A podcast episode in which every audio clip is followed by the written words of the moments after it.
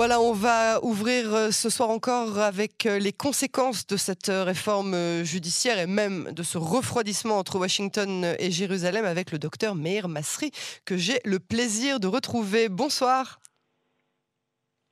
Docteur Meir Masri, vous êtes avec nous? Bonjour Gaël, comment allez-vous? Et Très bien, heureuse de vous retrouver, heureuse de vous entendre de nouveau et merci d'être avec nous sur Cannes en français. Comment allez-vous vous-même? Très très bien, et vous?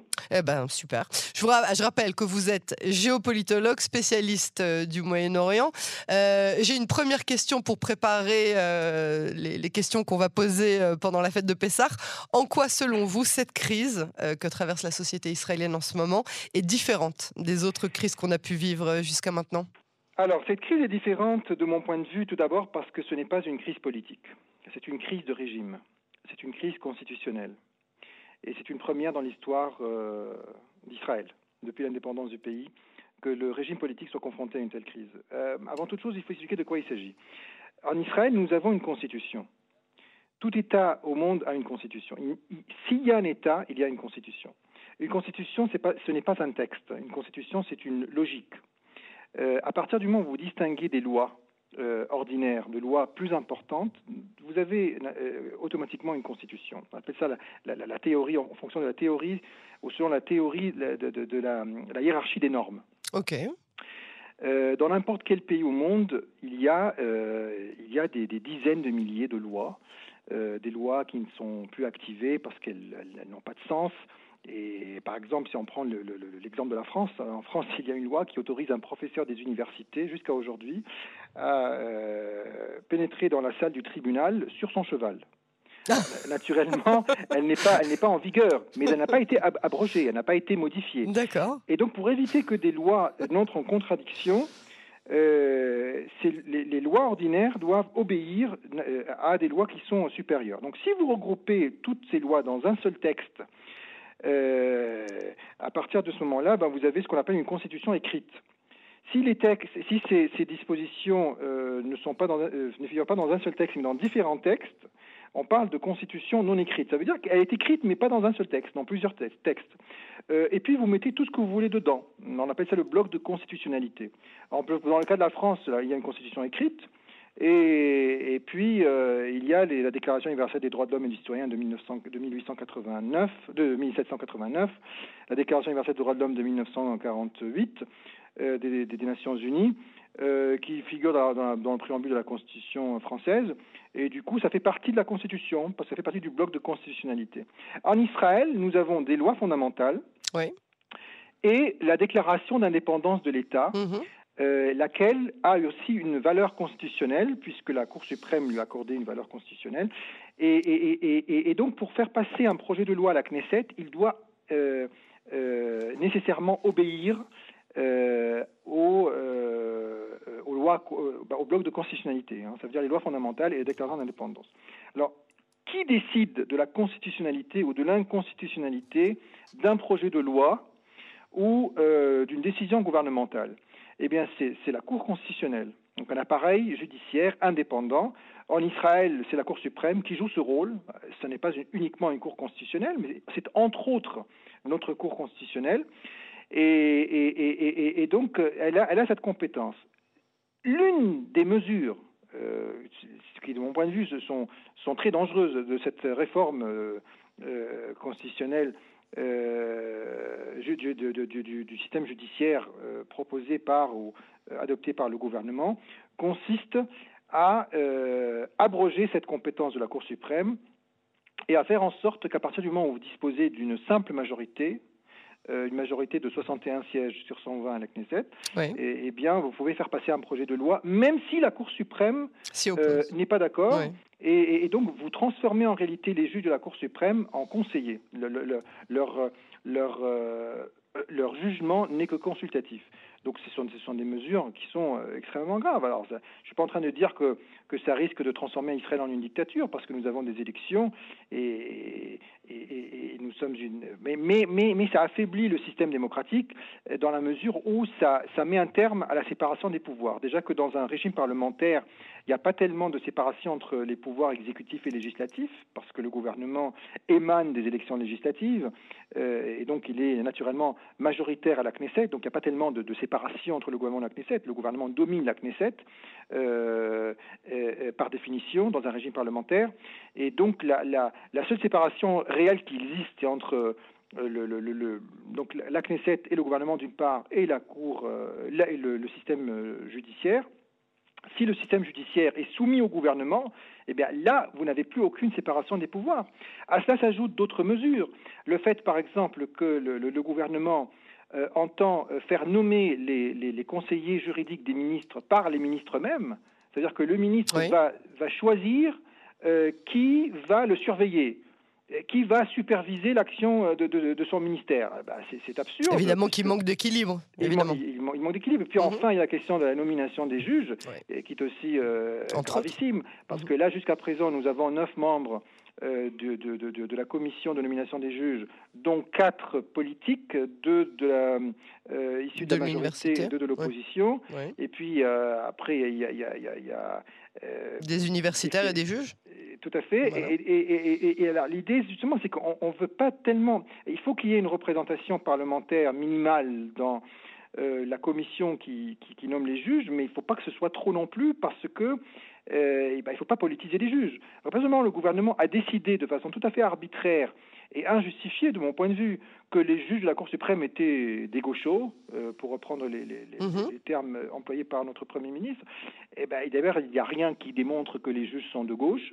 Et puis, euh, enfin, je veux dire, depuis quand un juge, euh, il est affilié à une tendance politique, à un courant ou à un parti? Donc l'idée de faire entrer des juges de droite pour faire équilibre avec des, juges de gauche, c'est une politisation de la composition de la Cour, et, ça aussi, de mon point de vue, entrave encore plus, encore plus que toutes les autres mesures. C'est vraiment le coup de grâce euh, pour euh, mettre un terme à l'indépendance de la Cour et, pour vraiment, mais alors anéantir le, principe de séparation des pouvoirs.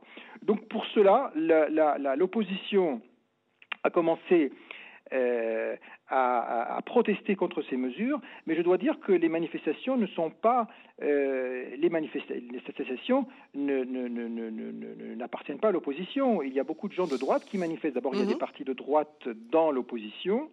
Euh, le parti euh, Liberman. Tikva Liberman, et puis il y a des figures emblématiques du Likoud de la droite israélienne, des ministres chevronnés de Netanyahou, comme le fils du fondateur euh, du Likoud, euh, M. Benny Begin, fils de, l'ancien Premier ministre Menachem Begin, mhm. Dan Meridor. Des, et tout cela euh, sont, sont, pour les manifestations et contre le, projet de réforme. Donc on ne peut pas dire qu'ils sont tous de gauche. le, chef de l'armée est, de, gauche, la, la police c'est la gauche, la cour c'est la gauche. tout ce qui n'est pas d'accord avec la politique entreprise par euh, la direction actuelle du Likoud, euh, je pense que c'est très très excessif. Et encore une fois, la, crise n'est plus une crise politique, elle est devenue une crise constitutionnelle parce qu'elle euh, met en confrontation le gouvernement non pas avec l'opposition parlementaire, mais avec l'État. Le gouvernement aujourd'hui est en confrontation avec l'État, avec la Cour, avec les institutions de l'État.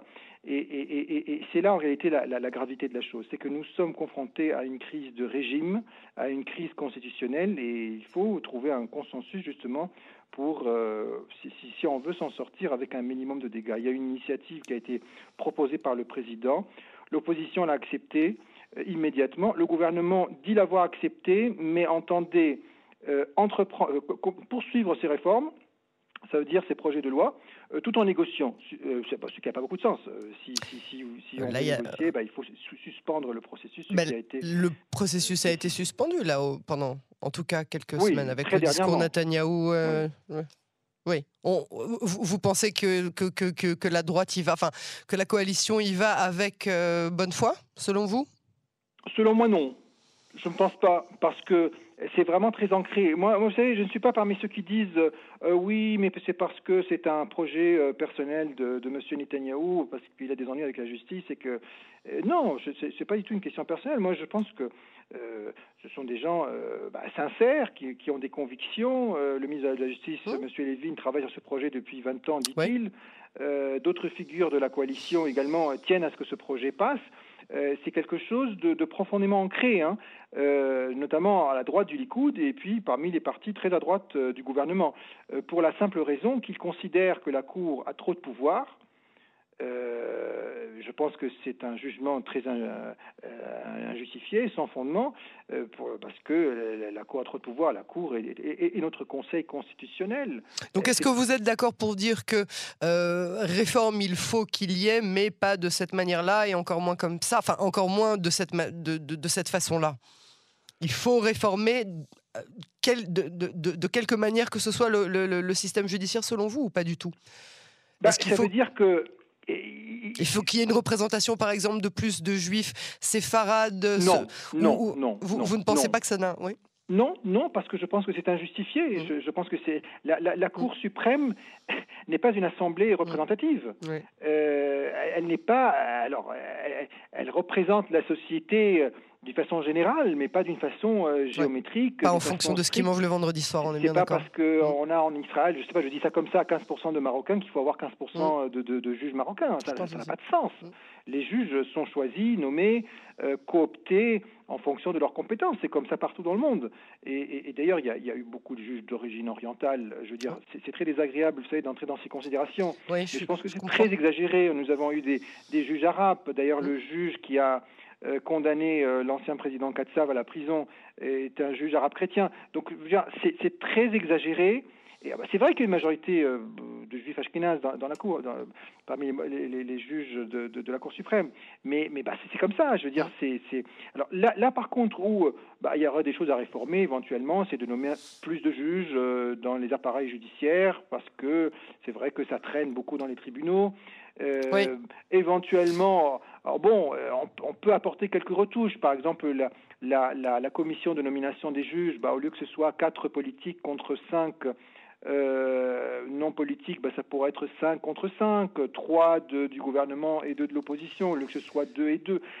On, peut retoucher le système, mais pas de cette façon-là. D'abord, sur la base d'un consensus, pas de manière arbitraire et unilatérale parce que, et c'est d'ailleurs ce que le gouvernement a dit, le ministre de la Justice, euh, M. Lévin l'a dit à plusieurs reprises, cette réforme est révolutionnaire et inédite.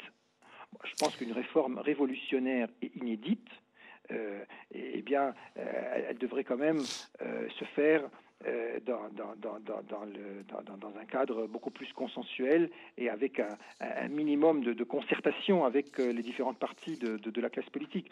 Euh, mais ça ne peut pas se faire avec une, courte majorité, avec la majorité de 60, de la moitié plus 1 ou de 64 4 sièges. Je pense que ce sont des choses très importantes, encore moins lorsque lorsqu'on parle de projets anticonstitutionnels. La Cour suprême ne va pas, ne va pas valider ces, ces projets.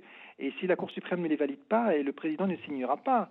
Donc le, processus euh, euh, n'est pas dans la ne se fait pas dans, dans, la, légalité la plus parfaite. Bien sûr. Et, le ministre de la Justice euh, s'était même exprimé à ce sujet. Il a dit si la Cour suprême ne donne pas son accord, ça veut dire ne valide pas la, constitutionnalité de, ne juge pas constitutionnel nos, nos, projets, eh bien on les fera passer quand même.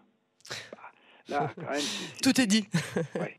Docteur Massery, avec les quelques instants qui nous restent, euh, je voudrais qu'on termine par l'aspect diplomatique.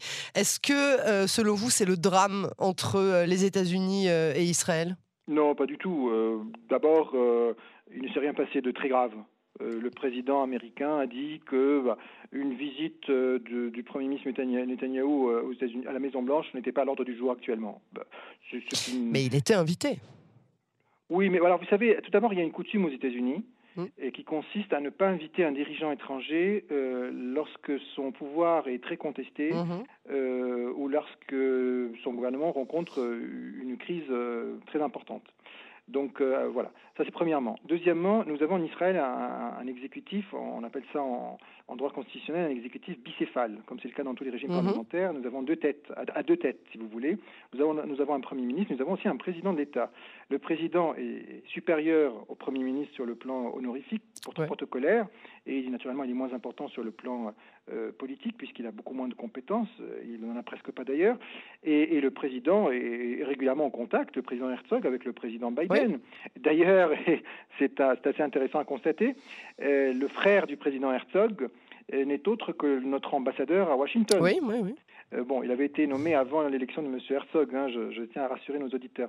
Mais euh, tout ça pour dire que les relations euh, sont au beau fixe entre une partie de l'exécutif et, la Maison Blanche, d'une part, et puis d'autre part, la relation avec les Américains, c'est une, relation entre institutions, c'est une relation, une relation sécuritaire, entre civile. Mhm. D'ailleurs, alors c'est quoi, c'est perso? Nous sommes en train aujourd'hui de de, de, célébrer l'entrée en vigueur d'un accord qui euh, exempte nos, nos, nos, nos, concitoyens de, de visa. C'est pas encore fini, hein on a encore, euh, on a encore des, des, quelques lois à faire passer à la Knesset et à accepter l'entrée.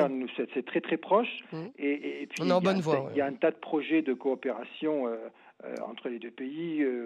les États-Unis d'ailleurs ont vendu à Israël des, des, des armes qui pourraient servir de, dans l'optique d'une intervention en, Iran. voilà encore un, un, aspect ou une dimension extrêmement importante de, notre relation avec les États-Unis. Je ne pense pas qu'il faille exagérer euh, cette, euh, ces propos euh, qui ont été prononcés par le président américain. oui, les relations ne sont pas bonnes entre le président Biden et le Premier ministre Netanyahu, mais je, ne pense pas que cela, qu'on doit exagérer, si vous voulez, l'impact, la portée de euh, cette, euh, ces malentendus sur la relation entre Israël et, les États-Unis. Et je dois aussi dire que les pressions qu'Israël subit euh, de la part des États-Unis ne, proviennent pas uniquement de la Maison-Blanche, mais aussi de la société civile américaine amie d'Israël, des institutions juives aux États-Unis qui sont globalement opposées à la ligne qui a été choisie par la coalition dirigée par M. Netanyahou. Donc voilà. Et puis de la même façon que les États-Unis exercent des pressions sur leur ami Israël, eh ben, nous aussi en Israël, nous exerçons des pressions sur les Américains, notamment s'agissant de l'Iran. Nous considérons que l'accord de 2015 était très mauvais et on ne voudrait pas que les Américains signent un accord semblable aujourd'hui. Et donc nous exerçons en permanence des pressions sur la Maison-Blanche, à tel point que même en 2015, euh, le, Premier ministre Netanyahu avait été faire un discours au Congrès euh, s'opposant frontalement à la politique du président Obama, euh, appelant les, les, députés, les, sénateurs, les députés américains a euh, voté contre euh, le projet d'accord avec l'Iran, et d'ailleurs à juste titre, je pense que c'était nécessaire parce que cet accord était, était vraiment mauvais et dangereux, et, l'histoire l'a démontré. Donc, entre alliés, entre amis, on peut avoir des désaccords. Et il n'y a pas de mal à ce que l'on exerce des pressions les uns sur les autres, justement, si ça va dans, l'intérêt de, de, nos relations, dans l'intérêt de nos intérêts communs, et surtout des valeurs communes qui euh, forge la relation entre Israël et les États-Unis. Au cœur de ces valeurs, c'est la démocratie, euh, le respect des libertés publiques, et ce sont des valeurs très importantes aussi bien pour les Américains, plus grande démocratie euh, au monde, et Israël. Docteur Meir Masri, merci beaucoup pour cette analyse passionnante. À très bientôt sur les ondes de Canon français. Au revoir. Au revoir.